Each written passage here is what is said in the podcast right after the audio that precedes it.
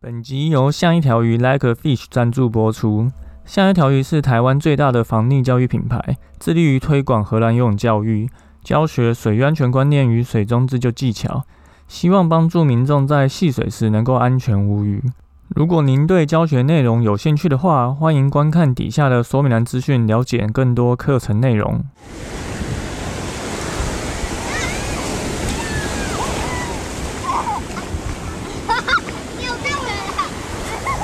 现在时间下午五点钟，海水浴场关闭，请尽速从水里上来，谢谢。溺水身亡，所以落水意外其实或是像这种突发状况，真的是无所不在吼。大家真的还是可能要想一下，如果你今天真的穿着衣服掉下水，那你应该要怎么办？那我们自己也有在开防溺教育工作坊了。如果你是真的没有想要在冬天来下水学习这些水域安全观念跟水中自救技巧的话，那也欢迎你来参加室内的实体课程。那一样可以透过意外的影片，然后一些小组讨论，还有一些岸上救援操作，帮助你避开溺水风险。那十一月的场次在十一月的二十号早上哦，那现在还只剩下五个名额，所以如果你想要带你的家人朋友来学习这些东西的话，一样，焦哥会把报名的链接放在底下说明栏。那如果你有兴趣的话，就要再麻烦你赶紧报名喽。好，本周新闻一样三件事情跟大家说。第一个是五年内八十二学生溺水身亡，教育部统计三成以上的小学未开设游泳课。哦，这个是一个。教育部的统计，那统计就是这几年就是溺水的人数，然后还有学校到底有没有在开游泳课。那也有立委提到说，因为部分偏乡地区采用清水体验池的方式办游泳课，因为他们学校根本就没有游泳池，所以他们就是用那种组合式的游泳池。但因为体验池窄小，所以无法让学童重复的练习自救动作变成一个反射的一个反应。所以，对于培养学生的游泳跟自救能力，可能成效会不彰。那焦哥看了这个新闻以后啊，其实是觉得有点无奈啊。就台湾之所以有这么多溺水的学生，我觉得就是因为台湾的游泳教育让大家以为自己会游泳，然后又不会判断自己的能力到底到哪里，然后你做出了一个超出自己能力可以承受范围的事情，所以就发生了溺水了。所以你说新闻说，因为体验池窄小，无法让孩童自救动作练习，就是反复操作变成反复的一个反射的一个动作。那我觉得这个事情也是不太合理啊。就虽然体验池很小啦，就可能你也有看过，就是那种组装式的游泳池。可是组装式的游泳池或体验池很小，那跟有没有办法重复练习有什么关系？那重复练习要花的是时间呐，跟你的池子大小一点关系都没有。所以如果你能够教，你就能够重复练习。所以基本上就是我们根本就没有在重视这一块，不管是水域安全或是水中自救，因为我们上课时间就很少，然后课程可能还被呃其他人借走。像教哥以前上体育课的时候，可能说断考前啊，可能这种。呃，不是学学学科的科目，比如说什么体育啊、美术啊、音乐啊，就很容易被专任的老师借走，然后拿去考试。那教哥一看就知道是非常喜欢这些各种活动的，所以你说这种被借走就是会很堵然。对，那你说在这种小的体验池能不能练习这些水中自救动作？我一样觉得可以啊。基本上你只要水深有六十公分的儿童时，你就可以练习水母漂跟仰漂。那我们有没有把水母漂或仰漂练到极致呢？铁定没有，因为有多少人可以在水母漂跟仰漂的情况下撑二十分钟脚不碰到地板？如果你在六十公分的游泳池都办不到，那你在一百二十公分的游泳池你可能也办不到。那你在开放水域、西边、海边就不可能做得到，因为你在平静水域不行，你在开放水域就不可能。所以说。嗯，什么场地窄小啊，没有办法重复练习。我觉得这根本就是个假议题啊，就是我们只在乎学习的人游的好不好看，然后游的快不快，能不能参加比赛。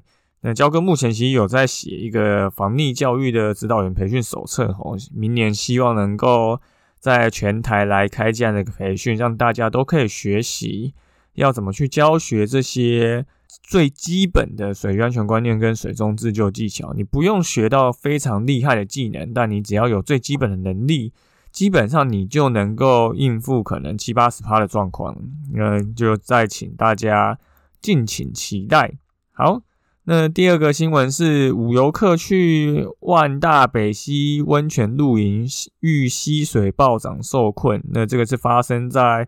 南投仁爱乡的一个野溪温泉活动，哈，有五个人，他们纠团在上礼拜有这个台风外围环流雨势的情况下，跑去泡温泉，结果就遇到溪水暴涨。那消防队就是经历了这个溯溪，然后终于把这五个人带下来。那他那这五个人他是网络上自己揪团的，然后出发前也没有确认天候状况，然后山区下大雨也没有看，所以最后就卡住了。所以这个也是蛮有趣的一件事情哦。就每个礼拜，现在每个礼拜，如果你有每个礼拜都收听焦哥的 podcast 的话，大概都会听到一则关于去野溪温泉。露营，然后发生意外或受困的新闻，就是现在已经开始是天气比较冷了，然后大家会想要泡温泉。可是如果你对于去溪边的环境、野溪温泉这些活动没有那么熟悉的话，你当然就很容易发生状况。焦哥每次在房地教育工作坊的时候，都会问大家一个问题：如果你下周末要去某个地方玩水，你应该要做哪些准备规划？那从大家的回复就可以发现，很多人会说要带救生衣啊，然后要带可能呃防水袋啊、防寒衣啊、食物啊，然后什么之类。可是很少人会先讲说要查天气预报，因为查天气预报的方式也很多，但大多数人可能查天气预报的方式就是可能看一下，可能就是整点新闻，然后最后面播报会不会下雨，就这样子。对吧？可是我们并没有去针对当地的天气做比较细节的查询。那比较粗略的来讲，比如说你如果是要去冲浪的话，你可能会观察浪高跟风向；如果你去做独木舟 SUP 活动的话，你可能会观察风向跟风速。那如果你去溯溪的话，你可能会观察雨势、雨量大小，还有下雨的位置。那你说冲浪跟独木舟，它都会要观察风向，可是他们观察的风向的细节是不太一样的。那冲浪的风向可能会在于它吹的是陆风还是海风，会导致浪容不容易盖。那独木舟跟 SUP 的风向则是会影响到你回程跟去程的难易度。所以你在不同的活动其实是有需要不同的观察细节。那每个数据它有代表不同的意义，在不同的活动上。如果你是做风筝冲浪的话，你没有风，风不够大，你反而可能还玩不起来。那如果你是想要玩各种不同的活动，你应该要去对这项数据的意义，就是有非常清楚的了解。那如果你是一个新手玩家，你不知道要怎么查，或是这些数据代表什么意义，其实 F B 或是 Line 都有非常多的社团跟社群啊，就是相关的什么 Sub 群啊、朔溪群、冲浪群。最好就是可以加进去，那我相信里面应该都会有一些比较友善的前辈会提醒你，或者他们本来就有一些记事本的记录，可以让你知道你可能应该要先做哪些功课。所以这个真的是现在野溪温泉活动越来越近了吼，那大家也可以去加入相关的野溪温泉社团，询问一下前辈，还有一些路线判定，这样你才不会陷入这个。意外的风险哦，那焦哥之前也有写了一篇关于野溪活动风险控管的文章，里面也有粗略的提到一些经验谈，那一样会把这个文章的连接放在底下的说明栏，就再麻烦大家去看一下。好，最后是一个水域的活动资讯哦，这个是全国中小学生游泳与自救能力的基本指标。这个是焦哥最近陷入这个论文地狱啊，因为还在写论文中，所以就要查非常非常多资料，然后看很多文献。那就看到这个二零二一年教育部体育署其实有更新的我们的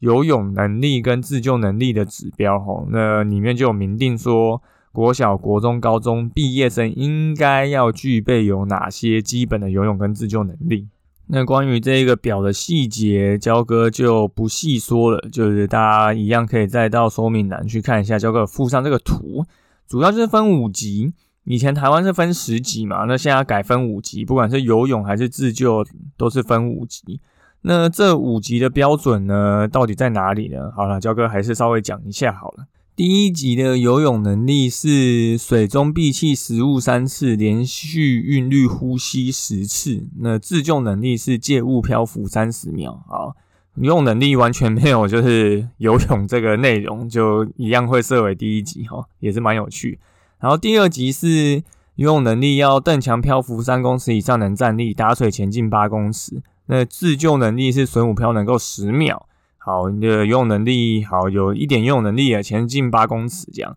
然后第三级是游泳可以前进十五公尺，那自救能力是水母漂三十秒跟仰漂或立泳十五秒以上。好，那第三级目前是小学五六年级，就是毕业应该完成指标。简而言之，就是你在小学毕业。的时候，你应该要能够游十五公尺，或是可以漂到三十秒，就是我们的游泳的标准，就是大概就这样子。然后呢，再是第四级，第四级的游泳能力是要二十五公尺，然后自救能力是着衣仰漂或立泳三十秒后在前进游泳前进十公尺，这个是国中应该要具备的能力。那第五级呢，是游泳能力要有五十公尺含转身。然后自救技能包含着衣仰漂或立泳六十秒，脱除衣裤游泳前进十公尺，以及抛送漂浮物三至五公尺。这大概是要抛给逆者用，这个是高中毕业的时候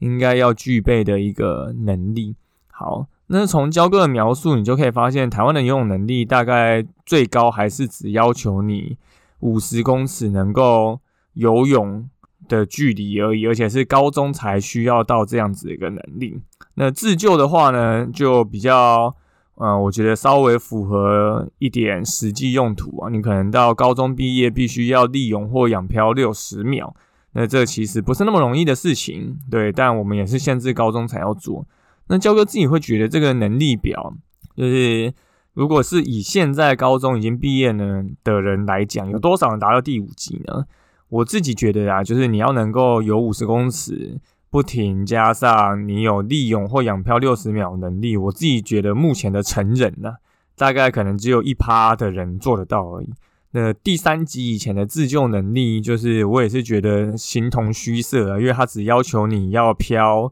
水母漂三十秒，或是仰漂十五秒而已。那这个时间点根本就来不及撑到救生员来救你，所以设了这一个。我觉得派不上用场的自救能力就没有那个意义啊！而且我们这个定的这个标准啊，它也只是一个有定出来的一个标准，但它没有是任何强制的。你说毕业门槛啊，或是体育课会教，所以你说标准定的再严苛，可是体育课依然没有去执行这样一个教学，那定这个标准就没有意义在。那像焦哥一直有在台湾推广荷兰游泳教育嘛，那他们其实也没有把。他们的证照标准设为毕业门槛，就是你要不要考，就是你自己决定。但他们的游泳池就会有这样子的一个限制：如果你没有取得他们最基本的证照的话，然后你要是未成年的情况下，那你就必须带着游泳圈入水。所以我之前就有听我荷兰的家长，就是就他们就有说，就是你们可能到一个游泳池，如果他看你不太会游，那个救生员就会直接过来，然后叫你的小朋友游一段给他看。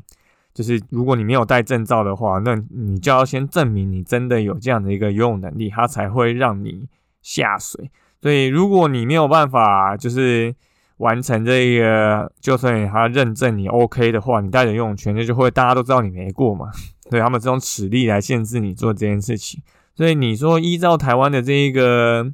游泳能力的这个标准啊，放到荷兰，可能他们的。小朋友最基本要考过这个证照的能力，都比我们高中毕业第五级最高级的能力还要困难很多。那我们当然就很难期待，你说台湾人的溺水的几率发生会降低，因为我们的门槛就比人家低了很多，而且也没有什么强制性。所以虽然现在有一个新的这个游泳跟自救能力指标啊，那我觉得至少应该要把它做。好好的落实，让真的所有的学生都有到达这样的程度，然后最好是把这个标准再往前就是拉近。比如说第五级不应该是高中毕业才会的，因为你国小生其实就会去玩水的嘛，而且国小就已经是非常高风险的溺水族群了。那是不是应该要让国小生就能够通过第五级的测验？那我相信这样会让台湾的